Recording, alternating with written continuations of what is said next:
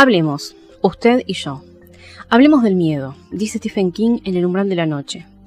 Hablemos del terror, de lo extraño, de lo incómodo y perturbador, de lo oscuro, de lo macabro. Mi nombre es Cecilia Lontrato y les doy la bienvenida a Hablemos del Miedo. Si les gusta este podcast pueden apoyarlo a través de Cafecito, Mercado Pago y PayPal desde los enlaces que figuran en la descripción del episodio. Recuerden también que si son amantes de las lecturas de terror, mis novelas y relatos se encuentran disponibles en Amazon. Buenas noches, gente, ¿cómo andan? ¿Cómo están? Eh, espero que anden bien, sinceramente, de corazón se los digo, eh, porque últimamente, esta última semana que, que está terminando, por suerte, acá en Argentina estamos teniendo una ola de calor que no sé si los demás oyentes que nos escuchan de, un, de otro país se han enterado, pero estas temperaturas están haciendo que Argentina sea en este momento el país más caliente del mundo. Así que eh, tenemos muchos récords, de los cuales de algunos estamos orgullosos y de otros no tanto. Y este, bueno, es la naturaleza misma la que, la que, la que nos hace tener este récord en este momento, ¿no? Pero bueno, eh, hay personas que la están pasando mal y hay personas que no tanto. Hay personas que no sufren casi el calor. Yo no soy una de ellas. A mí el calor no me gusta, lo detesto. Eh, no soy team verano. Mm, el verano se puede ir bien a la donde ya saben, no importa.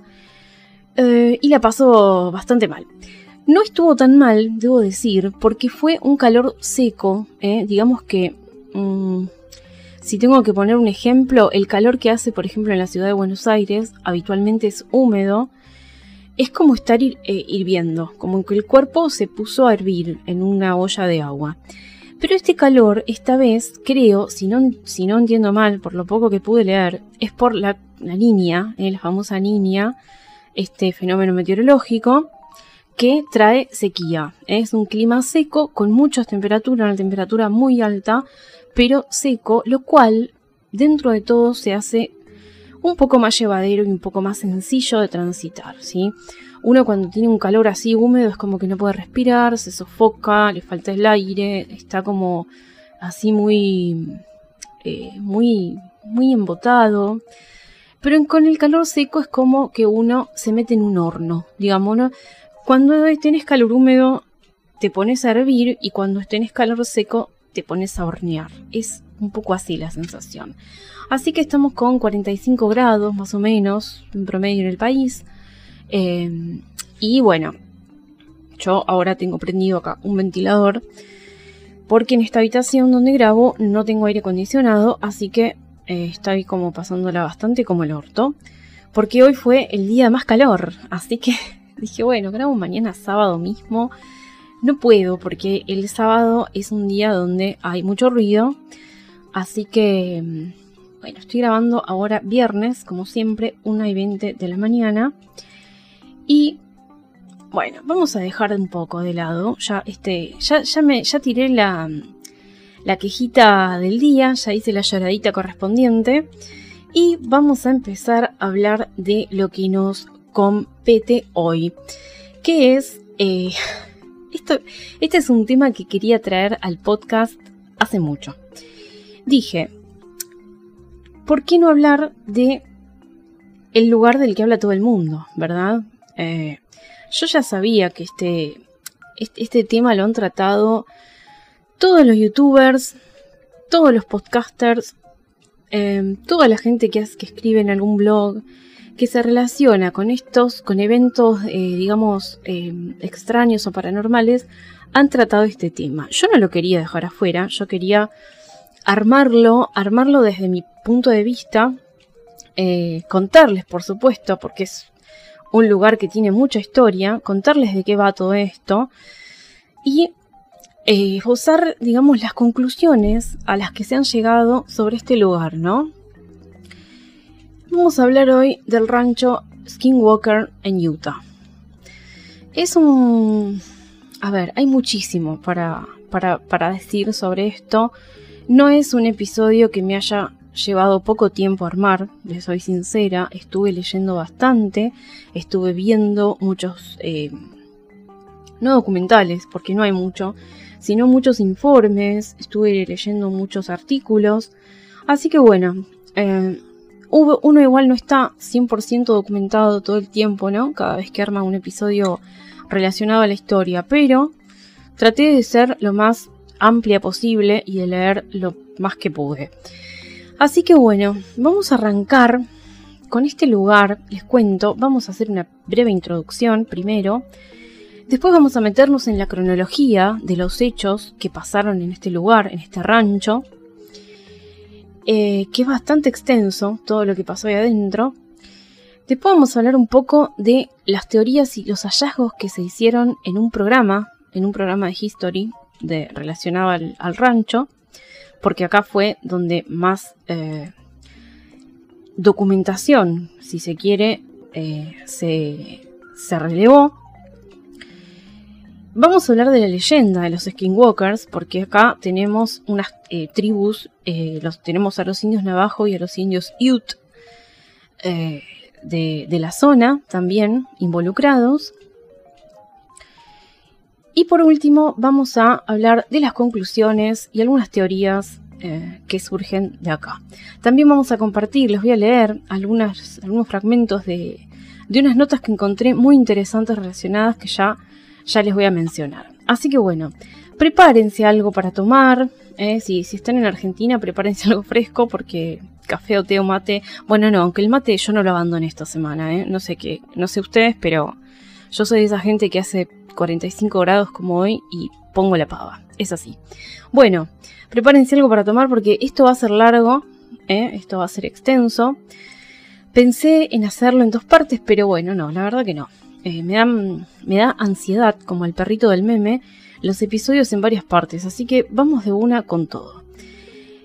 Eh, este lugar es un rancho, es un, rancho que queda ubicado en el condado de Winta, en el estado de Utah, en Estados Unidos. ¿Por qué es importante este rancho? Porque es relevante para todo aquel que nos gusta y nos interesa lo paranormal, eh, la ufología, eh, qué sé yo, eh, el contacto extraterrestre y otros temas relacionados. Es importante porque acá se registraron y se reportaron todo tipo de eventos paranormales y todo tipo de actividad paranormal. Hay de todo acá, ¿eh? Hay de todo.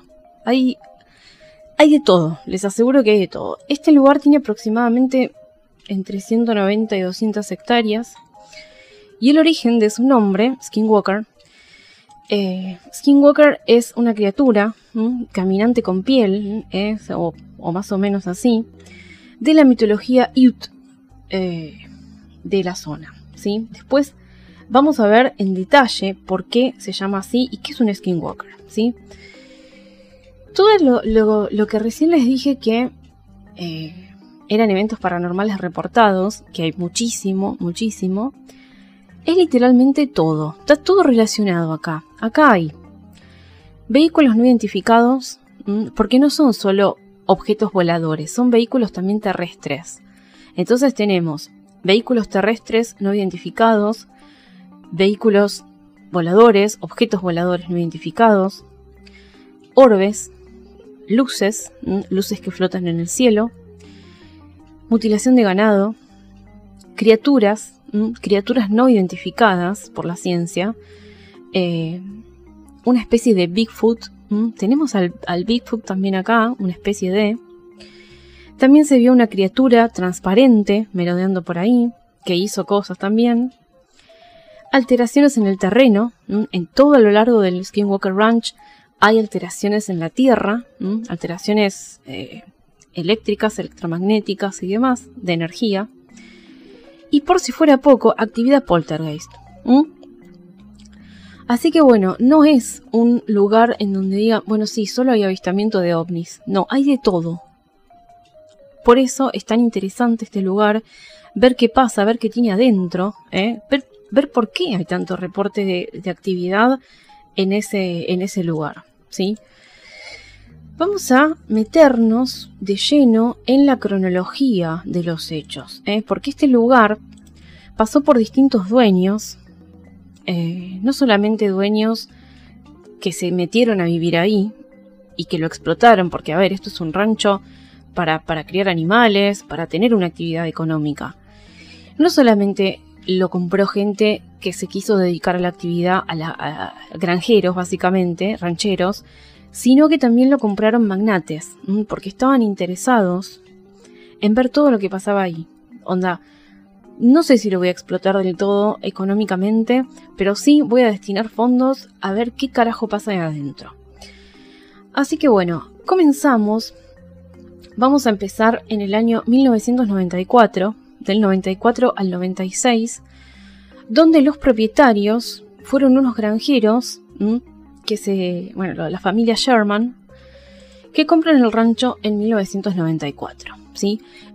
Contexto, es una familia de rancheros que compra el rancho para explotarlo, económicamente, por supuesto, para meter sus animales, sus vacas, sus toros, animales muy caros, ¿eh? vale decir, porque ya vamos a ver por qué es importante esto. Em, así que bueno, compran el rancho con la idea, obviamente, de mudarse ahí, vivir ahí y explotar todo ese territorio enorme para su beneficio económico y vivir de eso. Bien, efectúan la mudanza y al día siguiente, ya, al día siguiente de que se mudan, tienen su primera experiencia eh, paranormal en el lugar. El señor Terry, Terry Sherman, sale a la puerta de, su, casa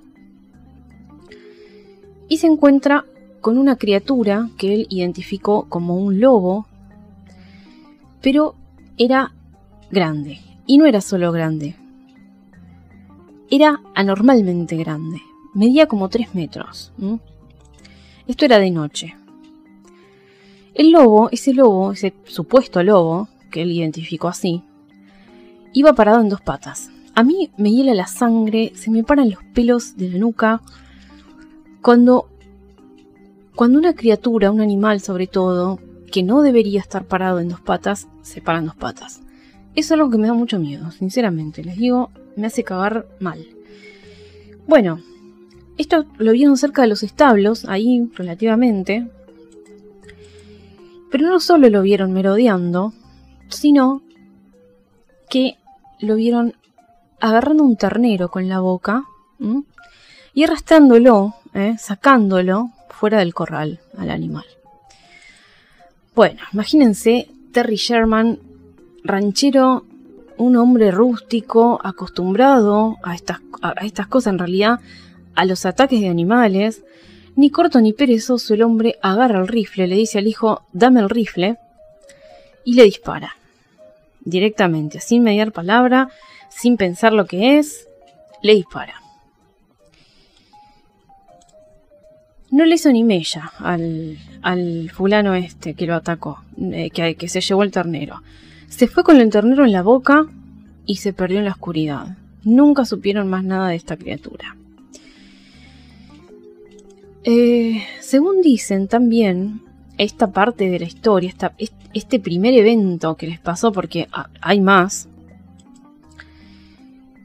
el abuelo, o sea, no sé si es el padre de él o de ella, lo empezó a acariciar a este bicho, se acercó más antes de que Terry le disparara, y empezó a acariciarlo, como vio que no era tan...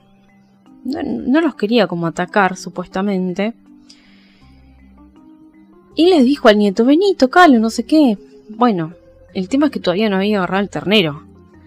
Cuando agarra el ternero, ahí Terry Sherman dice, no, amigo, con mi ganado no te metas, porque acá hay una cosa importante, por eso les decía antes lo de la, lo, caro que eran esos animales, ¿no? Porque eran raza Angus, era una raza cara, eh, que había que mantener, que había para, poder producir, ¿no? y dijo, bueno, con, el, con mis angus no te metas, Tuk, le disparó. Bueno, al lobo este, ni mella, se fue con el ternero en la boca. De acá en adelante, eh, hay, hay varios acontecimientos más que sucedieron, como por ejemplo, muchos ataques a la señora Sherman, a Gwen, se llama. Pero a ella es como que le ataca una otra cosa. como una criatura transparente, estas que le mencionaba antes. Y digamos que esta criatura era como más bromista, era como más tranqui lo que le hacía, pero igual le rompía las pelotas a morir. Era un rompepelotas. Esta entidad que le atacaba a ella, lo único que quería era joderle la, la existencia a esta mujer. Porque ¿qué le hacía? Ella iba a hacer las compras, iban a hacer las compras, volvían del pueblo con las compras. Ella ordenaba todo, ordenaba nada, ponía las cosas en su lugar, en sus alacenas.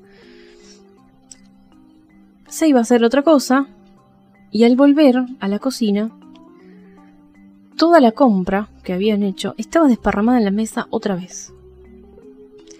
Bueno, le escondía las llaves, las dejaba ella en la mesa, y las llaves le aparecían en el microondas. La atacaba en el baño. Eh, bueno, le escondían las cosas. Era una criatura muy bromista y rompehuelas. Yo les digo, en un punto, prefiero un solo ataque de un, de un lobo de 3 metros a 400 ataques de alguien que me desordena las cosas que voy a comprar. No. Con la compra del súper no te metas y con mis angus tampoco. No, hasta ahora bastante feo todo lo que les está pasando a los Sherman. Bueno, obviamente no deciden mudarse porque, a ver, al día siguiente que se mudaron les empezó a pasar esto. Entonces dijeron, bueno, nosotros invertimos mucha guita en este rancho, eh, veamos qué pasa. Aguantan, aguantan bastante tiempo, pero todo se va al carajo definitivamente, cuando los dos perros de la familia aparecen muertos. Eran perros preparados, eran perros que cuidaban, guardianes, que estaban alerta todo el tiempo, ¿eh? que uno dice, bueno, se, podrían haber defendido de, de, de, algún ataque, pero no solo aparecieron muertos, sino que aparecieron quemados, ¿sí? Y encima, porque esto no es todo, les aparecieron dos vacas mutiladas. Como la mutilación de ganado que uno conoce eh, y asocia con el fenómeno ovni, ¿no? Con el fenómeno extraterrestre. Dos vacas mutiladas con cortes quirúrgicos, muy bien hechos. Eh, la típica mutilación de ganado, los ojos eh, desaparecidos, las vísceras, el ano. Bueno, terrible, terrible. Todas las vísceras de las vacas estaban desparramadas por el suelo. ¿Y vieron cuando alguien dice, cuando alguien está contando una anécdota y dice, pará, pero esto no es lo peor? Bueno, les digo lo mismo. Esto no es lo peor. Esto es espeluznante lo que les pasó. Ellos eh, se habían ido, habían salido, la familia, y cuando volvieron, se encontraron con que le faltaban cuatro toros carísimos, repito. Habían desaparecido los toros completamente del rancho. Estaban pastando y cuando los Sherman volvieron no estaban más. Busca que te busca, buscan los toros por acá, buscan los toros por allá. Hasta que finalmente los encuentran, escuchen esto, adentro de un camión de remolque, mutilados. Cuatro toros adentro de un remolque. ¿Cómo llegaron ahí? ¿Cómo se metieron? El camión estaba cerrado. Salvo que un toro haya desarrollado la capacidad de abrir una puerta de un camión, meterse adentro y otro toro que estaba fuera la cerró y se, se escapó, no le encuentro explicación. Ese hecho hizo que ya en 1996 llamaran a los medios, a la policía y vendieran el rancho a la mierda. Esto se hizo público. Los Sherman, digamos, ya, ya estaban hasta la madre, como dicen en México, y no quisieron saber más nada, no quisieron seguir depositando sus esperanzas en el rancho, porque a ver, como les decía, les cagaron el ganado.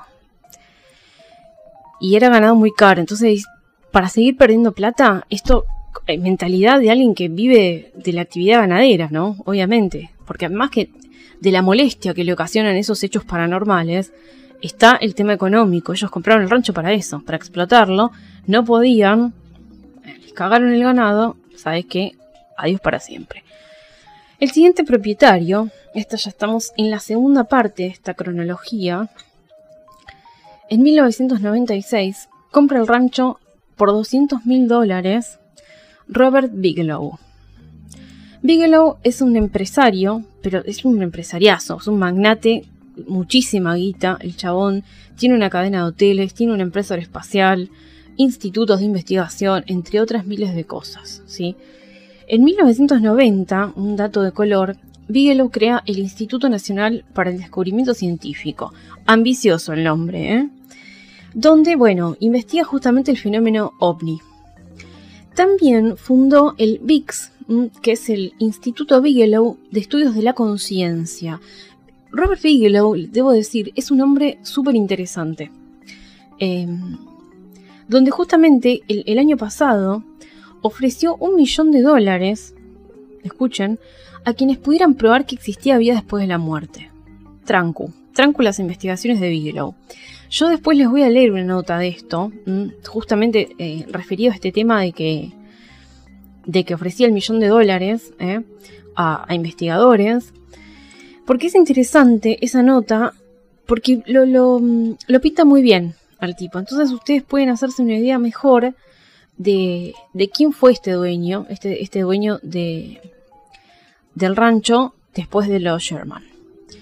Bueno, la cosa es que como este hombre tenía recursos y dijo, bueno, yo me enteré de estos hechos paranormales, a mí me gusta todo lo paranormal, este rancho es una mina de oro porque creo que tiene todo lo que yo necesito como believer, digamos que digamos que acá son todos un poco mm, eh, como como Fox Mulder, ¿no? Quiero creer.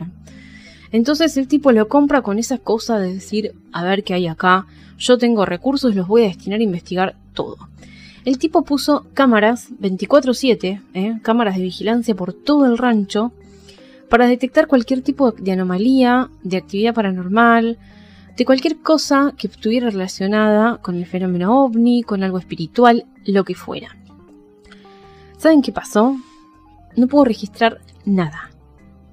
Cero cero actividad paranormal. Todos los equipos se rompían o se dañaban o presentaban fallas cada vez que algo extraño pasaba. Pero bueno, eso también lo usó, él para decir, ven que acá pasa algo extraño. Em, pero la cosa fue que no llegó a las conclusiones que él quería, no encontró explicaciones, no encontró respuestas. Otro punto interesante es que con Bigelow trabajaron dos investigadores, uno llamado Colm Kelleher y George Knapp. Probablemente hayan escuchado hablar de George Knapp. Ellos dos escribieron un libro que se llama A la casa del Skinwalker, la ciencia se enfrenta al inexplicable en un remoto rancho de Utah. Largo el titulito, pero bueno, bendiga. En ese libro, eh, o sea, ese libro lo escribieron durante su estadía en el rancho. Bigelow les permitió entrar al rancho y experimentar, ¿eh? quedarse ahí un tiempo, ver qué pasaba, ver si a ellos les pasaba algo. Lo que no les permitió fue grabar nada. Entonces por eso no hay tanta información. Hay muchísima información en el libro. Yo el libro no lo leí porque no lo pude conseguir eh, en castellano. A ver, leo en inglés, pero para estas cosas como que necesito leer en mi idioma nativo porque obviamente lo, absorbo mejor en mi lenguaje nativo. Entonces no lo conseguí en, español, pero leí un par de fragmentos en otros lados y hay mucha información. En ese libro se detallan todos los hechos que, sucedieron, eh, que, ellos trataban de registrar, ¿no? Está todo documentado. Entre esos sucesos, acá les puse como eh, tres cositas para, para destacar, Kelleher dijo que él vio un humanoide, él vio una criatura humanoide grande en marzo de 1997. Esta criatura los espiaba, dice que los espiaba desde un árbol, al equipo de investigación.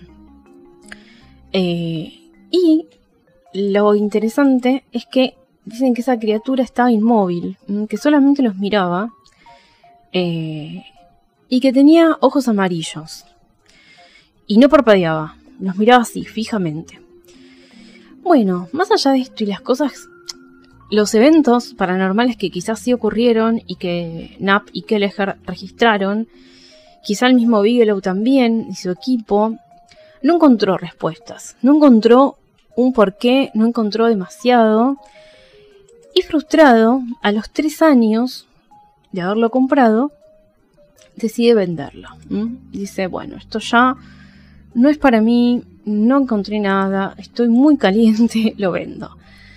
Bien, tercera etapa de, la cronología del rancho, nuevo dueño, nuevo magnate.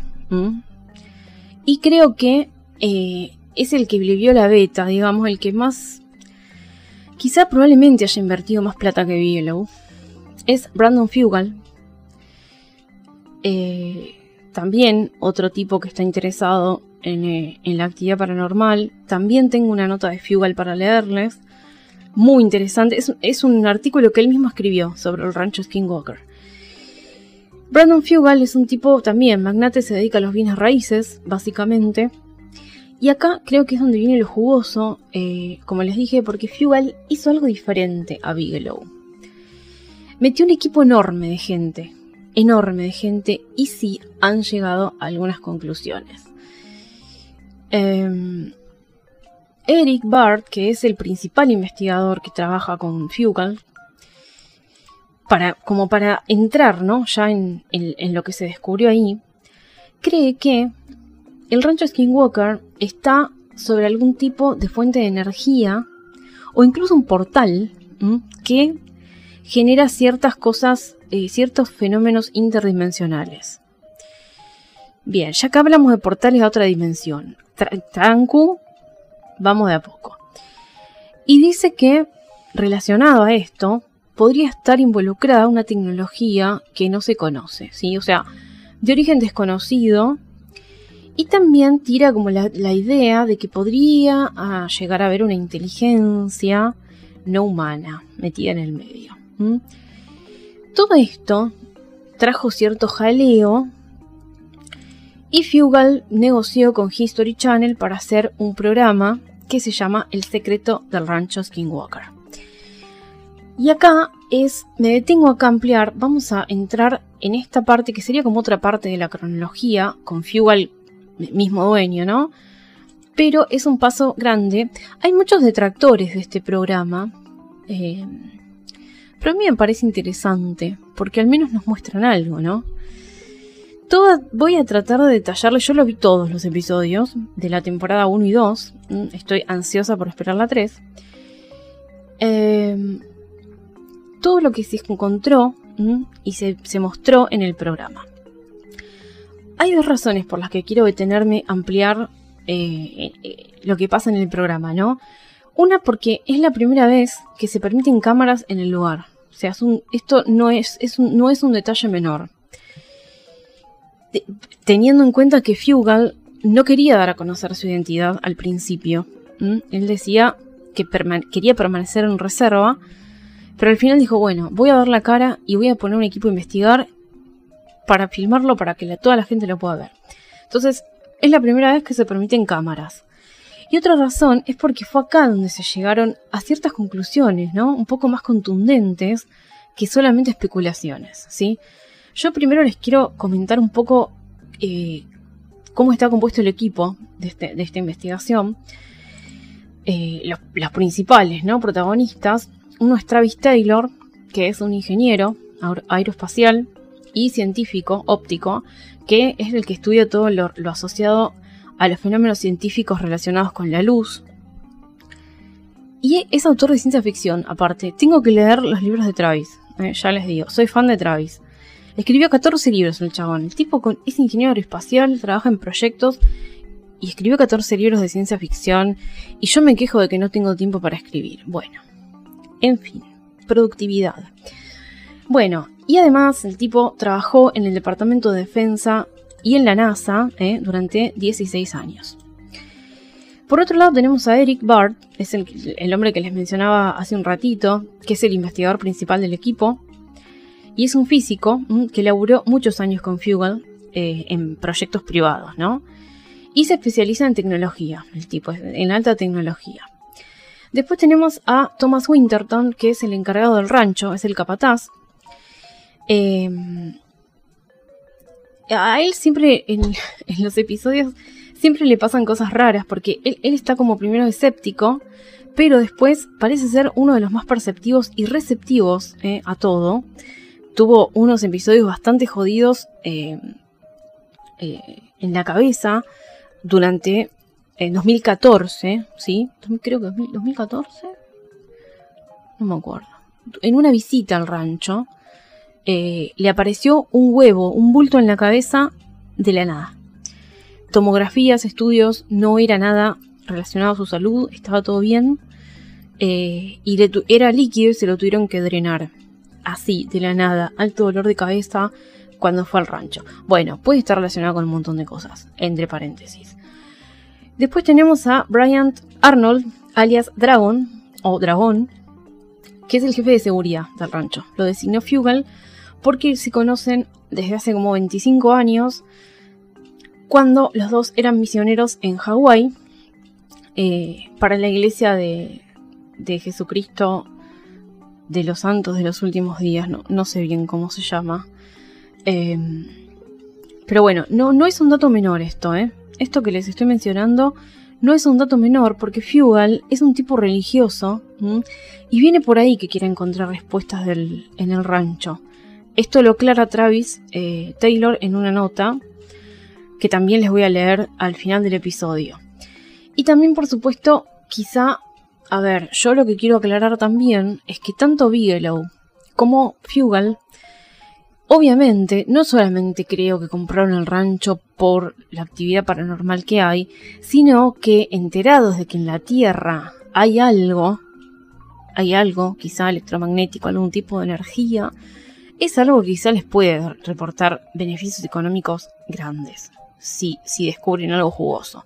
Pero bueno, quizá como tienen tanta plata ellos lo ven como algo secundario, esto del beneficio económico, y realmente sí se, se tienen una dedicación especial para, para la actividad paranormal, ¿no? Bien, presentado así a grandes rasgos el equipo de Fugal, para empezar vamos a ver, a ver, vamos a ver por qué Bigelow no llegó a ninguna conclusión, ¿sí? Esto se los voy a contar después en esta misma nota que le hicieron a Travis Taylor. Bueno, y vamos a meternos en las principales líneas de investigación del equipo hasta el momento, ¿eh? porque ya les dije, tenemos una temporada 3 que creo que va a venir pronto, espero, eh, y algunas conclusiones.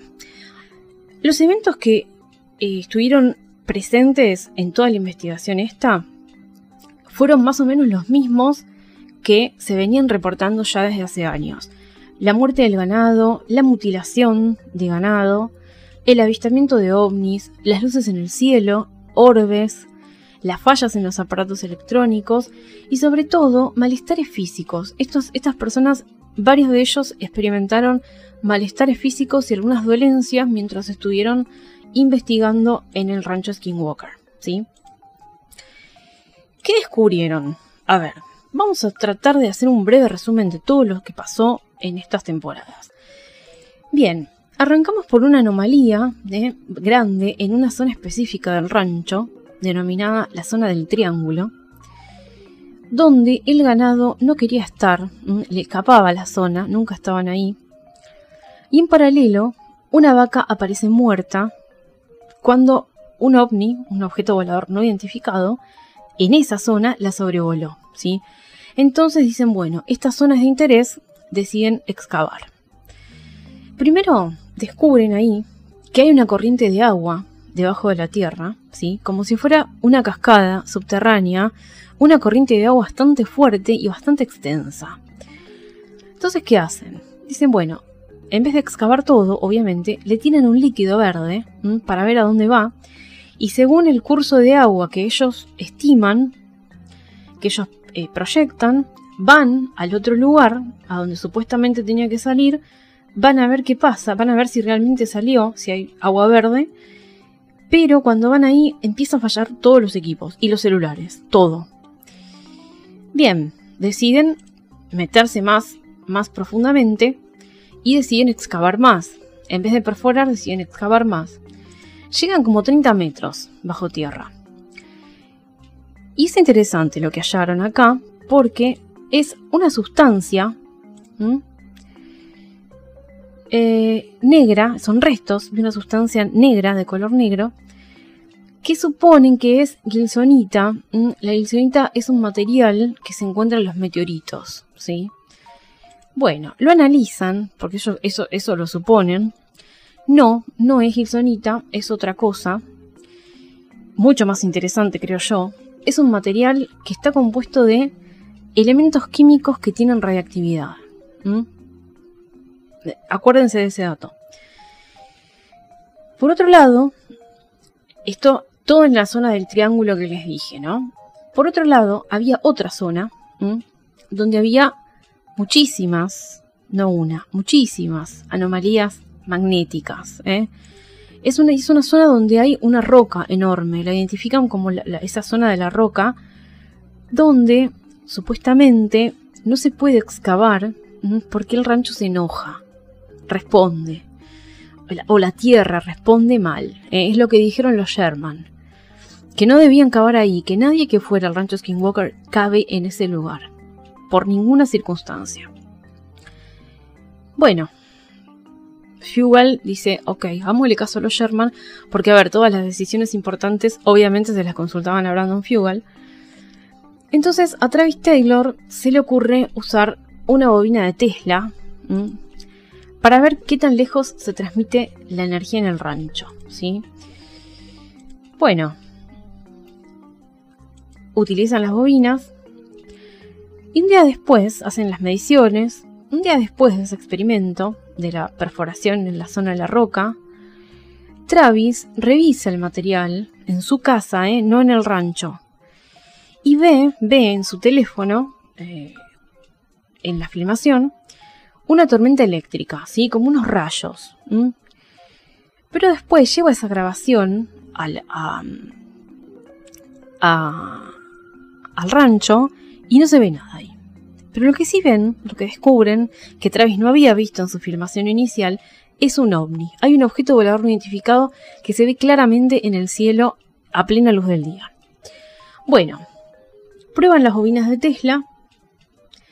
Como les dije, el rancho evidentemente responde.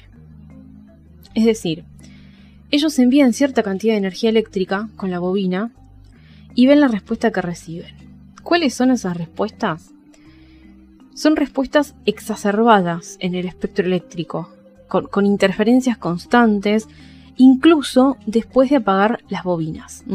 Esto es muy interesante porque descubren la cantidad de energía que hay bajo tierra ¿eh?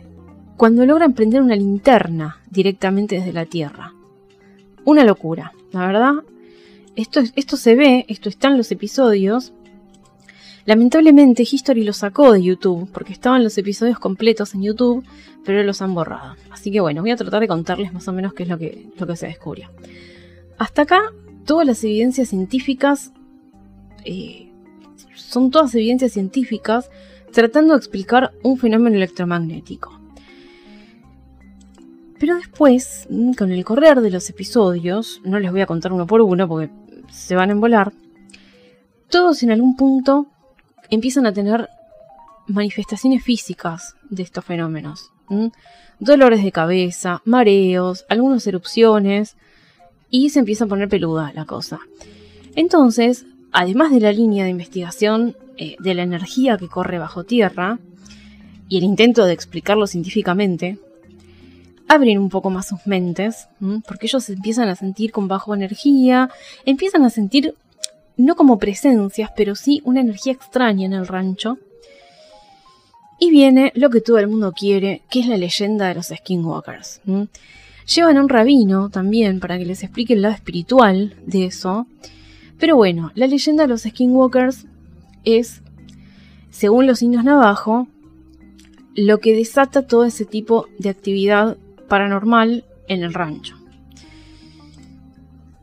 Bueno, vamos a meternos un poco en la historia de los skinwalkers y en la tradición. A ver, la historia de rivalidad eh, y lucha entre los Navajo y la tribu Ute, que eran tribus de la zona eh, donde, está emplazado el rancho, viene desde mucho tiempo atrás. ¿sí? Esto es importante. Vamos a viajar en el tiempo hacia 1860, la época de la Guerra de Secesión, la Guerra Civil Norteamericana, entre los Confederados y la Unión, ¿sí? entre el norte y el sur. Los Ute se unieron, se, plegaron a la Unión y mataron muchísima cantidad de indios navajos y miembros de otras tribus también, de nativos americanos. Entonces imagínense, los navajos se pusieron del culo con los Ute y consideraron traición a lo que habían hecho, traición a los pueblos. Porque si bien, a ver, eran tribus rivales, eh, el hombre blanco es el mayor rival, que te viene a sacar todo, amigo. ¿Cómo vas a estar del lado de él? ¿Qué hicieron los navajos para esto? Les echaron una maldición. La maldición del Skinwalker.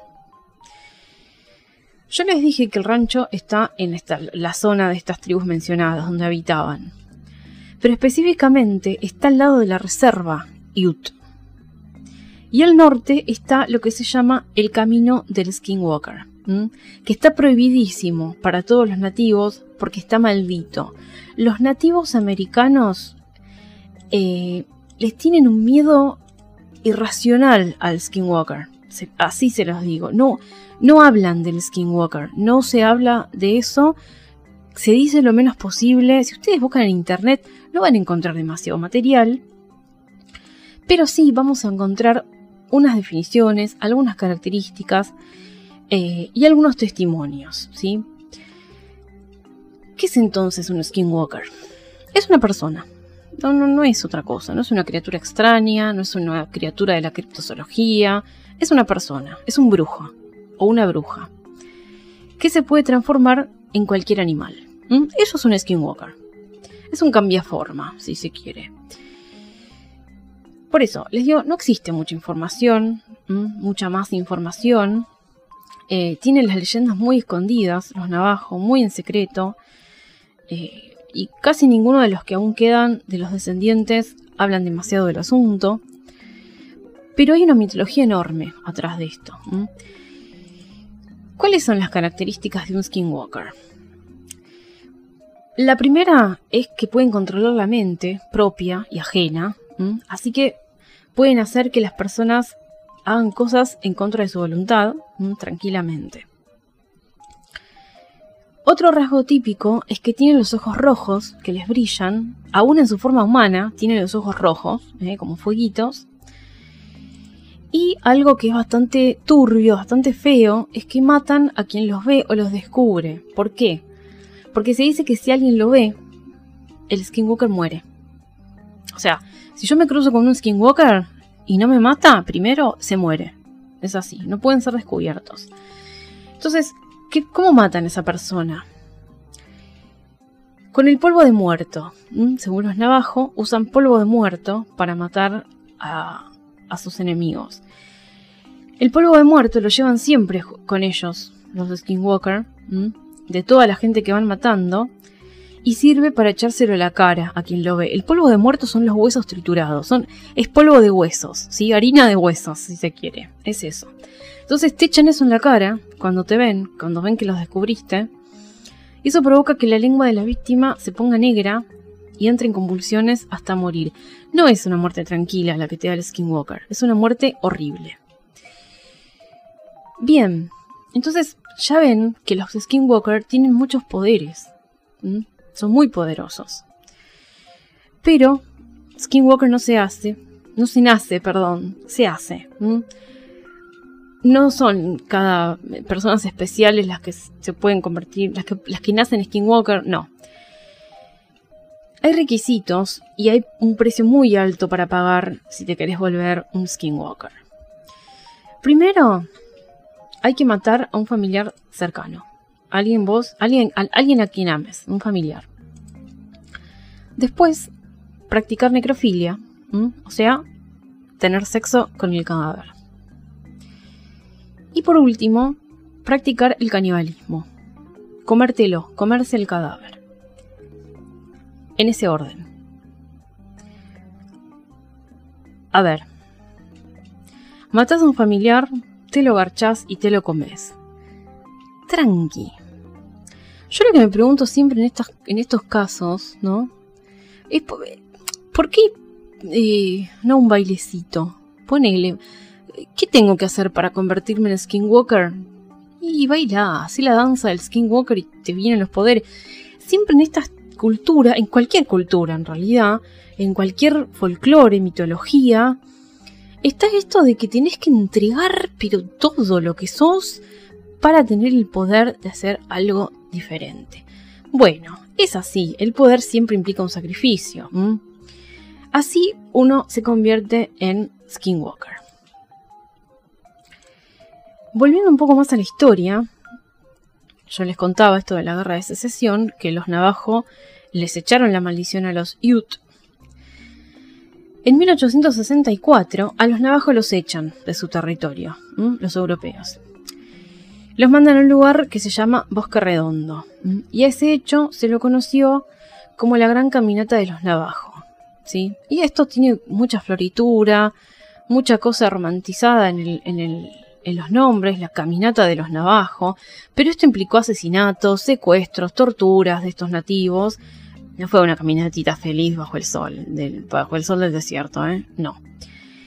Los navajos entonces pensaron que, nada, ya está, era el final, que los dioses los habían abandonado y que los skinwalkers estaban involucrados en eso. Porque a ver, acá hay que aclarar algo también.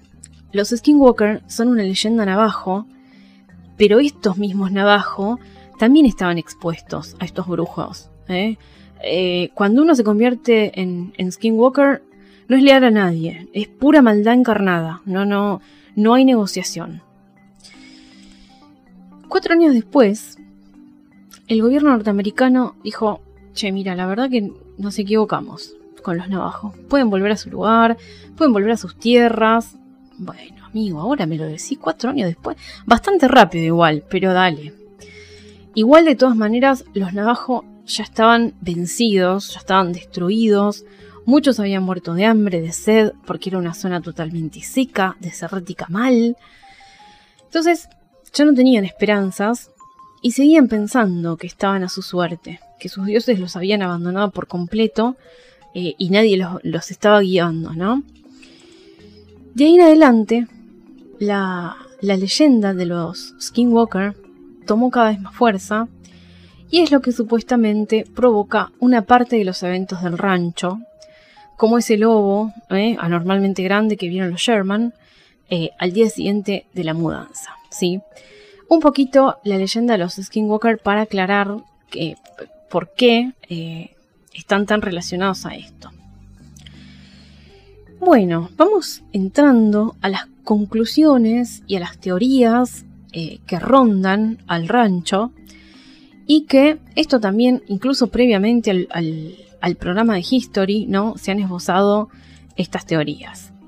Una de ellas es que es toda una falopa básicamente que todos los informes que presentaron los Sherman son una falopa, un engaño, que estuvieron apoyados por el, por el mismo Bigelow, eh, por la prensa, por demás. Pero bueno, muchos dicen que no, que por ejemplo, eh, Knapp y Kelleher dicen que no, que, es improbable que pase esto porque eh, ellos vieron la investigación detallada del, Instituto de Bigelow Incluso los Sherman denunciaron a la policía estos hechos, esta actividad en el rancho. Así que raro que sea todo una falopa. No. Em, bueno, de hecho la familia casi quiebra por, por, esto. Así que, ¿qué iban a ganar ellos con decir mentiras? Siempre digo lo mismo, ¿no? Em, nada, se pensó también en la posibilidad de, de, de delirios, alucinaciones y esas cosas. Puede ser que sí, en algunos acontecimientos que hayan pasado ahí en el rancho, pero provocado también por, mismo por esa actividad, ¿no? Que te hace, que algo te hace ver otras cosas que no existen, quizá. Otra de las teorías es que puede ser pruebas militares, ¿sí? El rancho puede llegar a ser una zona de pruebas militares de tecnología avanzada de Estados Unidos, pero eh, no explica tampoco todos los fenómenos que ocurrieron ahí, porque ya les dije, ¿no? El ganado mutilado, los toros adentro del camión, chicos, yo eso no te la, no sé, raro, ¿para qué pueden hacer una prueba militar eh, mutilando ganado? Otra, como les conté recién, es la maldición de los navajos, ¿sí? Eh, que creen que los fenómenos están relacionados con esa maldición, que se enviaron estos skinwalkers para, para maldecir a los youth, y eso quedó ahí dando vueltas en el rancho. Eh, y otra, muy interesante también, es la teoría de la multidimensionalidad, ¿sí? A ver, los fenómenos pueden derivarse de la existencia de una realidad paralela, una alternativa, universos paralelos, otras dimensiones. Y incluso hay algunas tradiciones, por ejemplo las de los indios apache, eh, pueden ser interpretadas como eso, ¿no? Hay muchas tribus de eh, indios que eh, creen que sus dioses fueron, vienen del cielo, ¿sí? De hecho, bueno, chicos, indígenas ancestrales es eso. Todo lo que se confunde y lo que se cree que es un dios, en realidad son extraterrestres que se comunicaron con los nativos, con las tribus nativas. Bien, teorías. Todavía es el día de hoy que no se sabe por qué pasan estas cosas en el rancho Skinwalker y eso es lo más interesante de todo. El día que se descubre el misterio, y no sé, no sé si algún día se va a descubrir. Yo les quiero leer ahora, después de esta eh, breve, pues ya vamos casi una hora de episodio, así que esto se va a hacer un poquito más largo, pero vale la pena, créanme, quédense, eh, porque tengo tres notas para compartirles que pintan un poco mejor las motivaciones que llevaron sobre todo a Bigelow y a Fugal eh, a investigar el rancho. Y la tercera nota es donde Travis Taylor, este investigador, este astrofísico que está trabajando ahora eh, con Fugal, explica un poco todo lo que descubrieron en el rancho. Vamos con Robert Bigelow, a conocerlo un poco más. El magnate fascinado por los ovnis ahora ofrece un millón de dólares para quien demuestre que hay vida después de la muerte. Esta es una nota de Infobae del 27 de enero del 2021, hace un año. ¿Existe evidencia creíble que respalde la existencia de la vida después de la muerte? Un multimillonario estadounidense ofrece un millón de dólares para averiguarlo. Datos interesantes, escuchen. El magnate inmobiliario y aeroespacial Robert Bigelow, fundador del Instituto Bigelow de Estudios de la Conciencia, el VIX, lanzó un concurso de ensayos con un premio máximo de 500 mil dólares para escritores que puedan proporcionar pruebas contundentes más allá de una duda razonable de que existe una vida más allá después de la muerte. El segundo concurso ganará 300.000 y el tercero 150.000. A los científicos que trabajan en los campos de la neurología y la psicología se les pide que presenten una tesis de 25.000 palabras sobre el tema, para resumir la mejor evidencia disponible para la supervivencia de la conciencia humana después de la muerte corporal permanente. Entonces, esto tiene que ser científicamente evidenciado, ¿sí? El concurso será juzgado por un panel de académicos, bla, bla, bla. Algunas declaraciones de Bigelow. Puede que importe lo que hagas mientras estés aquí, dijo. Podría hacer una diferencia en el otro lado. Bigelow lleva mucho tiempo fascinado por lo paranormal. Cuando era niño, sus abuelos tuvieron un encuentro con lo que creían que era un ovni en el desierto de Nevada. Cuando tenía 12 o 13 años, me comprometí conmigo mismo a involucrarme realmente en algo que tuviera que ver con el espacio. Y algo que hacer con los ovnis si alguna vez tenía el dinero para hacerlo, dijo. Bigelow dijo que su interés por la conciencia humana y una posible vida después de la muerte fue en gran parte el resultado de pérdidas personales, incluidas la muerte de su padre, hijo, nieto y esposa. Terrible, la verdad, horrible. Estaba motivado para descubrir si sus seres queridos todavía podrían existir en alguna otra realidad.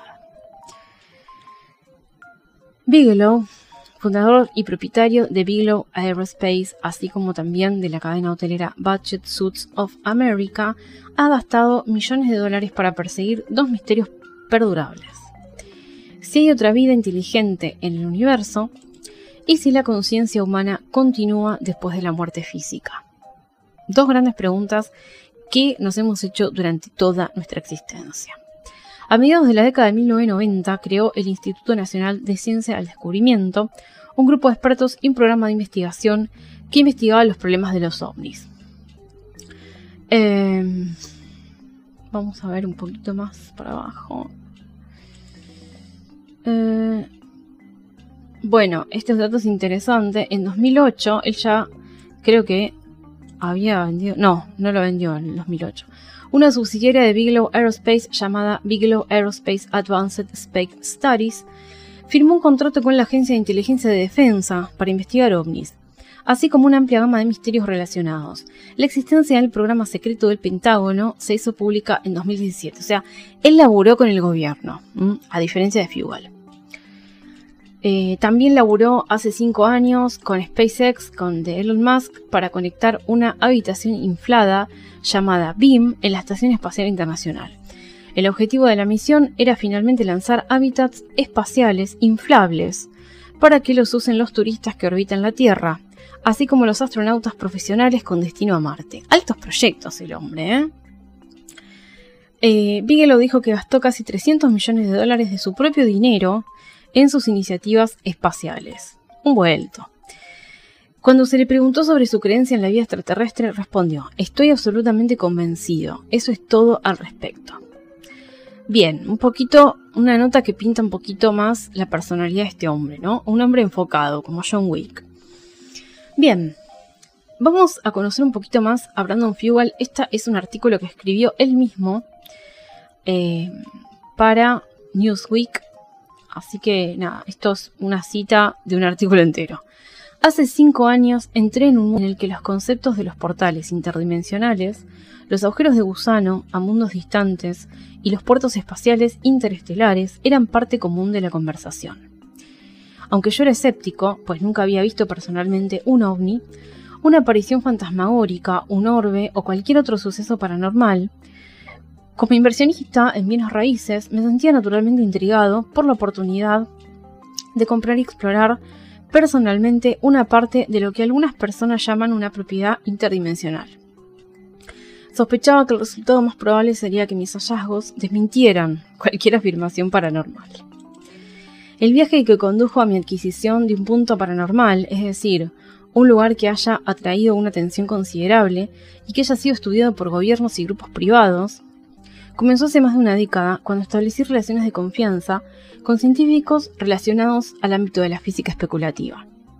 En aquel momento no me imaginaba que estas personas eran asesores científicos del elusivo multimillonario de la industria aeroespacial Robert Bigelow, o que esas personas posteriormente me harían una invitación para participar en una discusión relacionada con la misteriosa propiedad de poco más de dos kilómetros en el noreste de Utah, conocida como Rancho Skinwalker.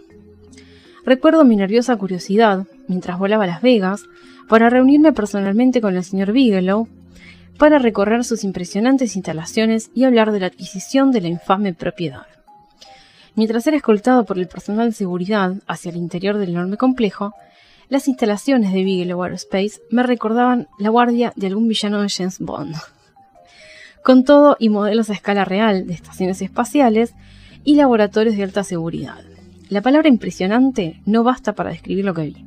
Tras la visita con el señor Bigelow y su equipo, mi curiosidad se volvió más intensa que nunca. Todavía pienso que es probable que exista una explicación perfectamente natural y prosaica de lo que se ha afirmado durante décadas, como los avistamientos de ovnis, mutilaciones de ganado, ocurridas a pleno día, orbes, volantes y otros fenómenos inexplicables y en ocasiones preocupantes, pero la posibilidad de que este misterioso rancho pudiera servir como un laboratorio viviente en el que pudiera estudiar y contribuir personalmente a documentar en forma rigurosa dichas afirmaciones, capturó mi interés en un nivel muy profundo y personal, claramente, yo haría lo mismo. El señor Bigelow adquirió la propiedad años antes, en el 96, tras informaciones periodísticas donde se afirmaba que la familia que anteriormente poseía esas tierras había sido aterrorizada y estaba siendo amenazada por fenómenos paranormales en el rancho. Se afirmaba que varios eh, preciados ejemplares de ganado habían sido diseccionados con precisión quirúrgica y que se les había extraído toda la sangre, además de que la familia, como otras del área, habían visto cosas extrañas en la tierra y en el cielo.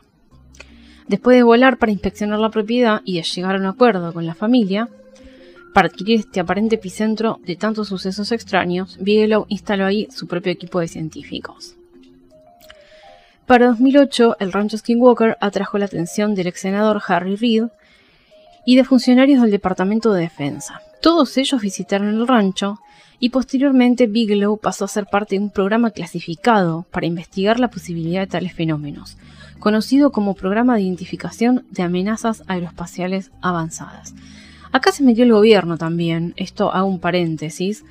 Eh, quizá Bigelow lo vendió por presiones, no lo sé. Me parece que Bigelow es un tipo enfocado y es raro que lo haya vendido tres años después nada más de haberlo comprado. Me parece raro.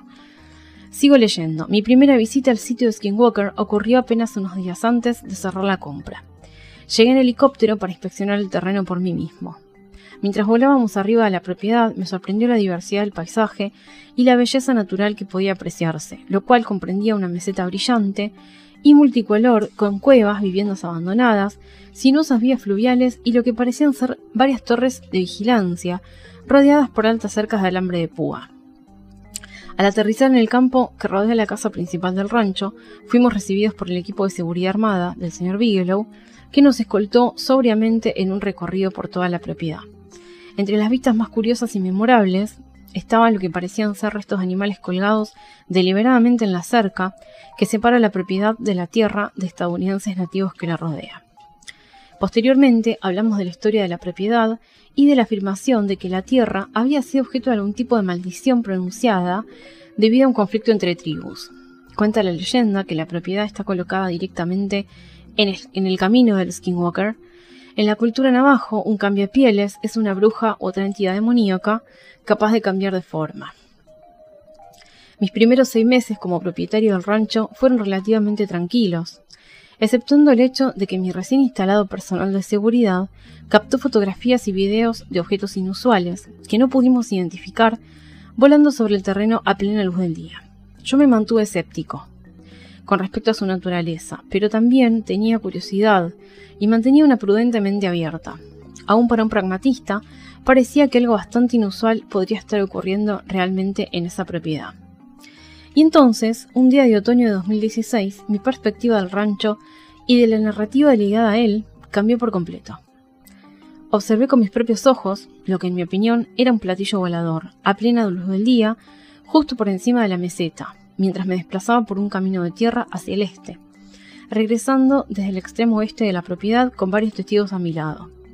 A partir de entonces, la instalación de un programa de vigilancia observacional y científica con los instrumentos adecuados se convirtió en la principal prioridad de mi administración.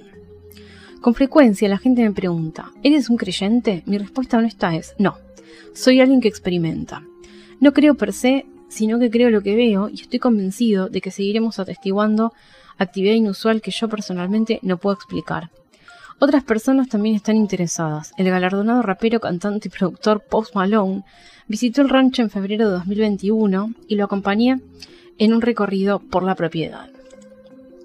Aún queda por determinar la naturaleza, el origen y el programa, si es que lo hay, eh, de los fenómenos relacionados con este presunto sitio. Asimismo, la validez y la realidad de los ovnis y de la actividad paranormal en general aún no han sido comprobadas. Pero mi equipo y yo estamos convencidos de que hemos encontrado actividad en el rancho Skinwalker, la cual es inusual y no puede explicarse fácilmente.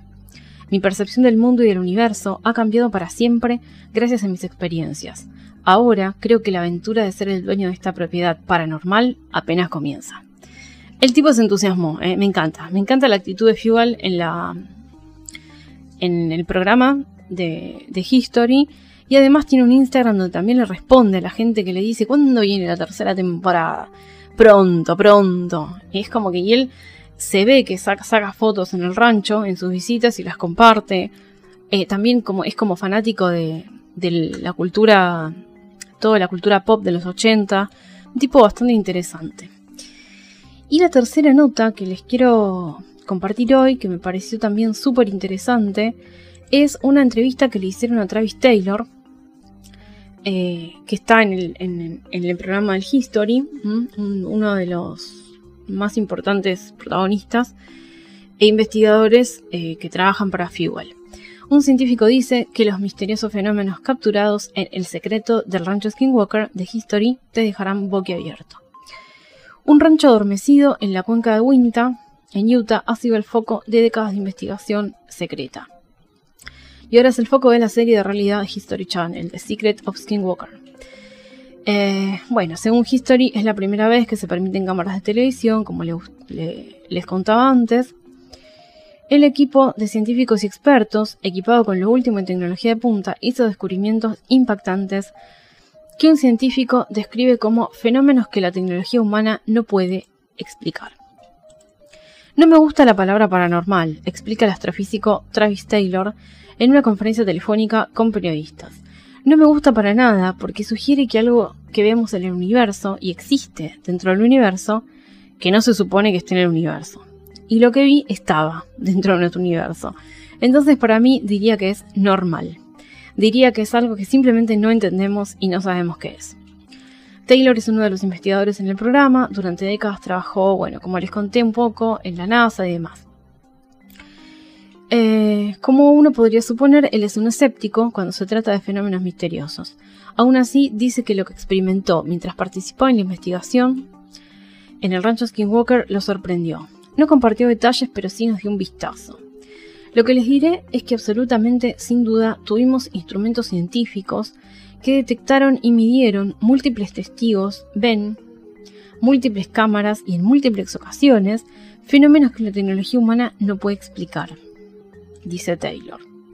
No significa que no pueda explicarse por una mejor o futura comprensión de la física, pero sí significa que no podemos explicarlo con la tecnología humana. Los rumores de fenómenos paranormales en el Skinwalker se remontan a cientos de años, etc. Les conté. Acá mencionan un poco lo que la, historia de, Bigelow con el, con el rancho, la historia de George Knapp y Colm Kelleher eh, cuando escribieron su libro. Recientemente se reveló que en 2007 un agente de la Agencia de Inteligencia de Defensa leyó el libro y quería visitar el rancho. Bigelow lo permitió y poco después de pisar la propiedad, el hombre tuvo su propia experiencia paranormal. Según lo informado, esto eventualmente llevó al senador Harry Reid, bueno, un amigo de Bigelow, a meterse adentro, como, como parte del gobierno de los Estados Unidos. ¿eh? Hablamos un poquito de Bigelow. Después de revisar esta historia de Bigelow con Travis Taylor, eh, acá el periodista le pregunta si estaba sorprendido eh, porque el Pentágono y el senador Reid habían estado interesados en el rancho. En primer lugar, no creo que sea un historial exacto, responde Taylor. Travis Taylor, gente, no se come una, ¿eh? le digo así. Taylor estaba menos que impresionado con las investigaciones previas del rancho. Acá se explica un poco por qué Bigelow, por qué se supone él que Bigelow no llegó a ninguna conclusión. Él dice que el gobierno contrató a Bigelow, escuchen, escuchen la teoría, para investigar encuentros militares con ovnis, lo que puede haber llevado a investigar avistamientos de ovnis en Skinwalker. Bigelow no gastó 37 centavos en investigación en el rancho. Probablemente pagó el salario de algunos científicos que tenían algunos equipos, pero no muy alta tecnología y no mucho, explica Taylor.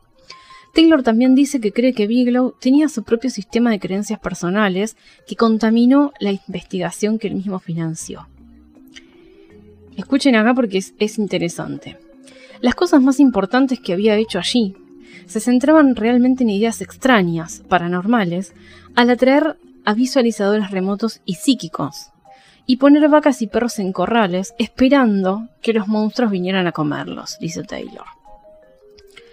Es como que Taylor dice, lo que tenemos que hacer nosotros, para diferenciarnos de Bigelow, no es intentar atraer los fenómenos, sino esperar a que sucedan científicamente, obviamente, esperar a que suceda el evento y recién ahí investigar y ver los parámetros, ver cómo estaba el clima cuando sucedió, qué pasó, qué, quién hizo qué, etcétera. Claramente, ¿no? Como el método científico. Em, Bigelow ha dicho en entrevistas que cree que los extraterrestres han estado visitando nuestro planeta. Sin embargo, Taylor admite que su investigación también está abierta a posibilidades controvertidas. En respuesta a una pregunta en una conferencia telefónica sobre el programa, esto también es interesante, Taylor dice que Fugal es una persona religiosa y quiere hacer las grandes preguntas sobre los orígenes de los fenómenos que tienen lugar en el rancho. ¿Es Dios? ¿Son los ángeles? ¿Son extraterrestres? ¿Son demonios? Quiero decir, ya sabes, ¿qué podría estar causando estos extraños fenómenos? ¿O es simplemente algo que, ya sabes, una pieza fortuita de la naturaleza? explicó Taylor. Ariel de Ancient Aliens es un buen amigo mío y dice que los ángeles y los demonios son por definición extraterrestres.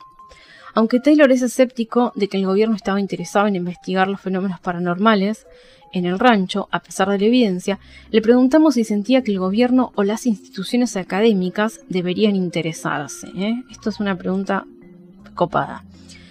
La investigación debe tomarse en serio, dice Taylor. Hay un equipo que dirige el orbitador de reconocimiento de Marte, por ejemplo, y son el equipo que tiene permiso para controlar los experimentos en la nave espacial y ver primero los datos. Y luego, cuando se liberan y publican los datos, cualquiera puede proponer experimentos eh, sobre esos datos. Ese es el enfoque científico típico de la gran ciencia. Requiere mucha planificación, gastos, etc. Y ese es el enfoque que planeamos seguir. Vamos a publicar lo que el propietario nos permita publicar y todo estará disponible para el público. Y luego la gente puede analizar nuestra investigación porque seguiremos el método científico. Esto es súper importante. Es la primera vez que se hace. Es por eso digo. Eh, es la primera vez que se permiten cámaras en el rancho y la primera vez que se aplica el método científico estricto. En el pasado, los científicos han dicho que han visto portales abiertos, una historia que provoca un gran giro de los ojos por Taylor. Han visto luces misteriosas, lobos gigantes y cualquier cantidad de cosas fantasmales extrañas. Al llegar a las tachuelas de latón, no sé qué significa esto, le pedimos a Taylor que nos dijera lo que vieron. No voy a decirte qué evidencia se observó y qué fenómenos se observaron, porque ya sabes, serían spoilers del programa. Pero lo que les diré es que sí, cuando vean el programa y vean la evidencia que adquirimos, que es científicamente verificable, se quedarán impresionados, porque yo lo estaba. Todavía estoy sorprendido hasta el día de hoy y aún me cuesta creer lo que vi. Eh, todavía siguen sin responderse muchos interrogantes en el rancho Skinwalker. Todavía siguen existiendo estos eventos. Ahí todavía la gente quiere saber qué es lo que pasa y por eso claramente estamos esperando una tercera temporada de este programa, ¿no? Eh, básicamente por esto, ¿no? A mí me, gustó y me interesó por esto de aplicar el método científico a rajatabla. Esto de dejar un poco de lado esto de eh, quiero creer como Fox Mulder y empezar a ver lo que realmente sucede desde un punto de vista científico. Y lo que no se puede explicar bajo ese método, ahí se abrirán otras interrogantes y otras puertas. Espero realmente que les haya gustado este episodio. Yo realmente la pasé bárbaro porque es un tema que me encanta, siempre me llamó la atención este lugar. Eh, así que le dediqué muchas horas y mucho amor a investigar esto. Y se los estuve contando hoy y espero realmente que les haya gustado este episodio. Amantes del terror, hasta acá llegamos por hoy.